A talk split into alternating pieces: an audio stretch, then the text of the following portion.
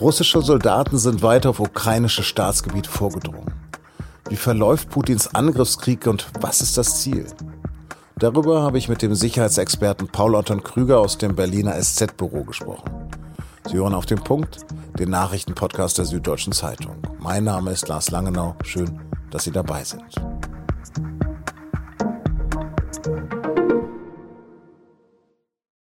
Natürlich ist es schwer, gerade an unabhängige Berichte aus der Ukraine zu kommen, aber das Bild, was sich zeigt, ist ziemlich düster. Laut Angaben des russischen Verteidigungsministeriums, das eigentlich Kriegsministerium heißen müsste, haben Putins Soldaten schon am Donnerstag das desolate Kernkraftwerk Tschernobyl erobert.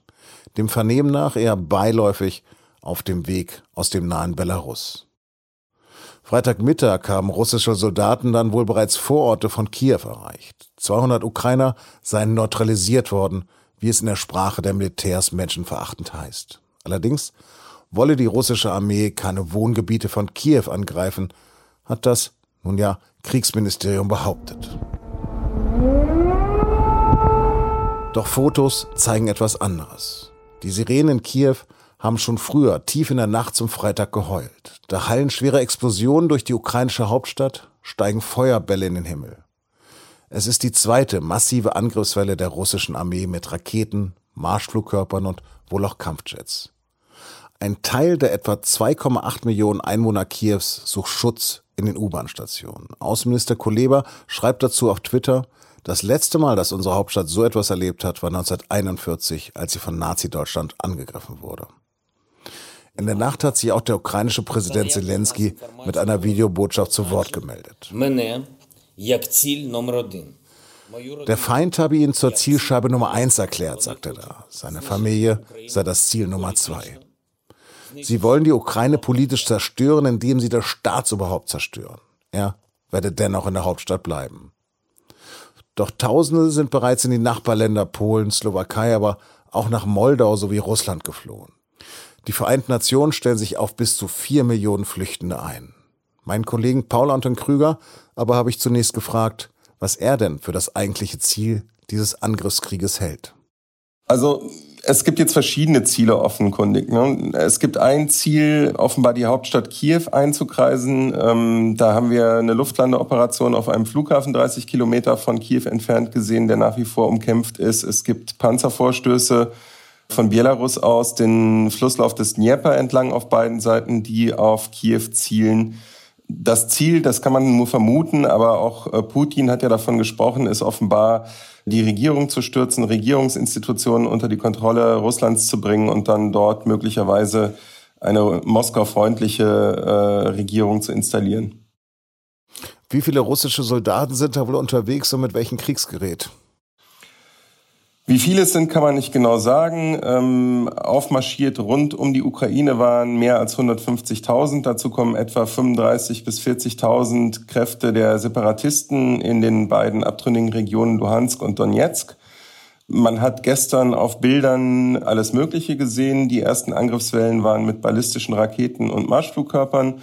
Man hat dann im Laufe des Tages gesehen, dass Panzer und Lastwagenkolonnen in das Land eingerückt sind. Ähm, die Amerikaner schätzen, und auch davon gibt's Videos, dass mehr als 70 Kampfflugzeuge, ähm, sowohl Kampfjets als auch Bomber über der Ukraine zum Einsatz kamen. Also da ist die geballte militärische Macht Russlands auf dem Vormarsch.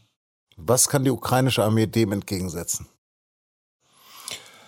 Die ukrainische Armee hat zumindest erreicht, diese Vormärsche äh, auf mehreren Fronten aufzuhalten. Ich glaube, die Tatsache, dass da ein Flughafen 30 Kilometer vom Stadtzentrum von Kiew entfernt umkämpft ist, zeigt, wie ernst das Ganze ist. Auf der anderen Seite ist es Russland nicht gelungen, über Nacht dort größere Verbände einzufliegen, was offenbar der Plan äh, hinter dieser Aktion war. Wie lange dieser Widerstand aufrechterhalten werden kann, lässt sich tatsächlich schwierig sagen. Der ukrainische Präsident Zelensky hat ja jetzt erst gerade die Generalmobilmachung auf, ausgerufen und die soll für 90 Tage gelten. Warum erst jetzt? Es ist so, dass die Ukraine durchaus etliche Reservisten hat. Das ist eine, eine, eine Wehrpflichtarmee. Das heißt, sie können schon in erheblicher Zahl noch Leute mobilisieren. Deren militärische Ausbildung beziehungsweise der tatsächliche Dienst in der Armee nicht allzu lange zurückliegen. Die Frage ist, glaube ich, eher, ob sie die ausrüsten können und ob sie in der Lage sind, die dorthin zu bringen, wo die Kämpfe stattfinden, weil die Ukraine ist fast zweimal so groß wie Deutschland. Ähm, es gibt dort im Moment keine Flugverbindungen mehr. Das wäre zumindest sehr gefährlich, sie durch die Luft zu verlegen. Das heißt, man muss einfach sehen, ob das überhaupt einen Effekt noch hat. Gerade wurde aber auch ein Gesetz in Kiew verabschiedet, das den Ukrainern das Tragen von Waffen und zur Selbstverteidigung erlaubt. Ist das der Beginn eines Partisanenkrieges? Was man, glaube ich, sagen kann, ist, dass es schon einen relativ breiten Willen in der ukrainischen Bevölkerung gibt, Widerstand zu leisten. Ob das dann angesichts der militärischen Übermacht Russlands zum Tragen kommt oder nicht, kann man nicht sagen. Es hängt ja auch ein bisschen davon ab, wie Putin weiter vorgeht. Versucht er nur die Regierung zu stürzen? Oder beabsichtigt er, was er ja selber in Abrede stellt, dauerhaft ein Besatzungsregime dort zu installieren, dann wäre das sicher eine ganz andere Frage, ja. Gibt es denn die Möglichkeit oder Hoffnung auf ein schnelles Ende dieses Krieges? Ein schnelles Ende ist, glaube ich, im Sinne äh, Russlands oder des russischen Präsidenten Putin eine Kapitulation der Ukraine, die sehe ich im Moment noch nicht. Eine andere Möglichkeit wäre eine diplomatische Lösung, äh, eine Art Friedensplan äh, oder irgendwas in diese Richtung sehe ich im Moment auch nicht. Deswegen muss man, glaube ich, jetzt einfach die Entwicklungen abwarten. Die verläuft militärisch relativ schnell.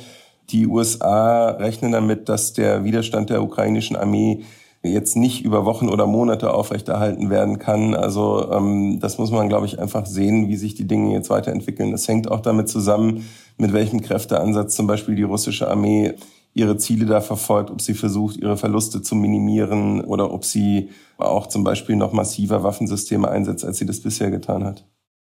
Ein Berater von Zelensky hat am Freitagmorgen die Neutralität seines Landes vorgeschlagen. Könnte so etwas den Krieg stoppen? Wenn man sich die Rede von Putin anhört, sowohl die von vorgestern als auch die, die dann letztlich die Kriegserklärung war, reicht es, glaube ich, nicht aus. Also er hat relativ klar gesagt, es geht um eine Denazifizierung und Demilitarisierung der Ukraine in seinen Worten. Er hat damit die demokratisch gewählte Regierung von Zelensky mit Nazis, mit Neonazis gleichgesetzt. Und ähm, da geht es schon um einen Regimewechsel in Kiew. Ich sehe im Moment nicht, dass äh, Zelensky dazu bereit ist. Er hat erklärt, dass er, obwohl er sich selber als Ziel der russischen Militäraktion sieht, in Kiew bleiben wird. Und ich glaube, er hat da auch eine weitgehende Unterstützung. Was weißt du über die Explosion in den Großstädten? Sind das gezielte Luftangriffe? Also es hat heute Morgen nochmal eine Welle von Angriffen mit Marschflugkörpern und ballistischen Raketen gegeben. Das haben wir zu Beginn dieser militärischen Auseinandersetzung auch gesehen. Das ist das, was man im Zuge einer modernen Kriegsführung erwarten würde, dass ein überlegener Gegner versucht, zum Beispiel die Luftverteidigung und die Luftwaffe des Gegners auszuschalten. Das haben die Russen äh, in der Ukraine versucht. Das ist nicht vollständig gelungen. Deswegen gab es heute weitere Angriffe mit solchen Waffensystemen auf Flugplätze unter anderem, aber offenbar eben auch auf militärische Einrichtungen, die die ukrainische Armee braucht, um eben ihre Einsätze zu koordinieren, Befehle zu geben und so weiter und so fort. Es gibt auch Berichte über den Einsatz von Fallschirmspringern. Was könnte deren Aufgabe sein? Fallschirmjäger gehören zu den mobilsten Truppengattungen. Die werden, wie gesagt, mit Hubschraubern oder mit, mit äh, Transportflugzeugen verlegt und können halt Gelände einnehmen, ohne dass man dort selber schon am Boden vor Ort ist. Und das Ziel war offenbar, diesen Flughafen zu sichern, der 30 Kilometer vom Stadtzentrum entfernt liegt und über diesen Flughafen dann mit den schweren Transportflugzeugen und Hubschraubern, die über die Russland ja verfügt, Truppenverbände dorthin zu verlegen, um dann gegen die Hauptstadt Kiew vorgehen zu können. Ähm, den Ukrainern ist es offenbar gelungen, zumindest nach den Angaben des eigenen Verteidigungsministeriums, Russland zumindest die Kontrolle über den Flughafen streitig zu machen. Und solange dort eben Gefechte stattfinden und der Flughafen nicht gesichert ist und auch das Umfeld, ist es halt ein sehr hohes Risiko, dann zu versuchen, dort Truppenverbände reinzufliegen. Inwieweit kann man eigentlich den Zahlen über die Verluste trauen? Die kann man unabhängig im Moment nicht prüfen. Ich halte sie aber für einigermaßen plausibel, zumindest was die ukrainische Seite angeht. Zelensky hat von 137 Toten gesprochen, darunter Soldaten und Zivilisten. Die Angaben für die russische Seite schwanken sehr stark. Da gingen die Zahlen bis zu 700. Aber da ist es, glaube ich, im Moment nicht möglich, objektiv eine Aussage dazu zu treffen. Paul, vielen Dank. Gerne. Wir haben dieses Gespräch am Freitag um 13 Uhr geführt. Etwa eine Stunde später kam die Eilmeldung über die Ticker, dass der Kreml zu Gesprächen mit der Ukraine in Minsk bereit sei. Doch was soll Zelensky da eigentlich verhandeln, meinte mein Gesprächspartner Paul Anton Krüger später dazu. Freies Geleit für sich und seine Familie? Natürlich aber können wir schnell überholt sein. Bei sz.de bleiben Sie aktuell informiert. Weltweit werden übrigens gerade Antikriegsdemonstrationen angemeldet. Allein in Berlin für Sonntag 20.000 Menschen. In Moskau und St. Petersburg hat sich bereits am Donnerstagabend Protest gegen Putins Invasion geregt. Bei Kundgebungen in etwa 44 Städten der Russischen Föderation wurden mehr als 1700 Menschen festgenommen. Die Europäische Union wird wohl Putin und seinen Außenminister Lavrov auf ihre Sanktionsliste setzen. Das heißt, Sollten sie Vermögen in der EU haben, werden diese eingefroren. Die direkten Sanktionen bestätigte am Freitagnachmittag Österreichs Außenminister. Angesichts aller bislang beschlossenen EU-Sanktionen ist sich Deutschlands Außenministerin Baerbock sicher, das wird Russland ruinieren. Hessens Ministerpräsident Volker Bouffier von der CDU wird sich nach fast zwölf Jahren vorzeitig von seinem Amt zurückziehen. Momentan führt der 70-Jährige eine schwarz-grüne Koalition und ist auch CDU-Chef in Hessen. Nachfolger soll der bisherige Landtagspräsident Boris Rhein werden. Der war zuvor auch schon Innen- und Wissenschaftsminister.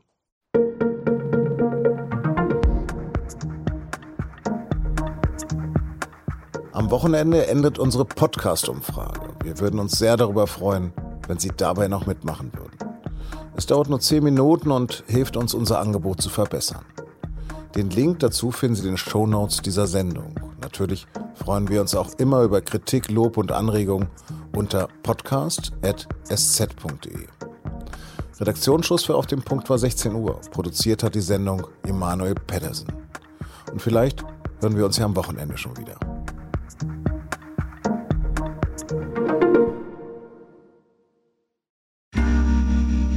Werbung Viele von euch haben bestimmt schon für ihre Zukunft vorgesorgt. Und das ist auch gut so. Aber das heißt ja nicht, dass man nicht auch später noch einen Vorsorgeturbo zünden kann. Schaut euch dazu gerne einmal den Schatzbrief der Allianz genauer an, denn dort könnt ihr eine einmalige Zahlung leisten und euch anschließend eine lebenslange monatliche Zusatzrente sichern. Alle Infos findet ihr auf allianz.de slash dein Leben.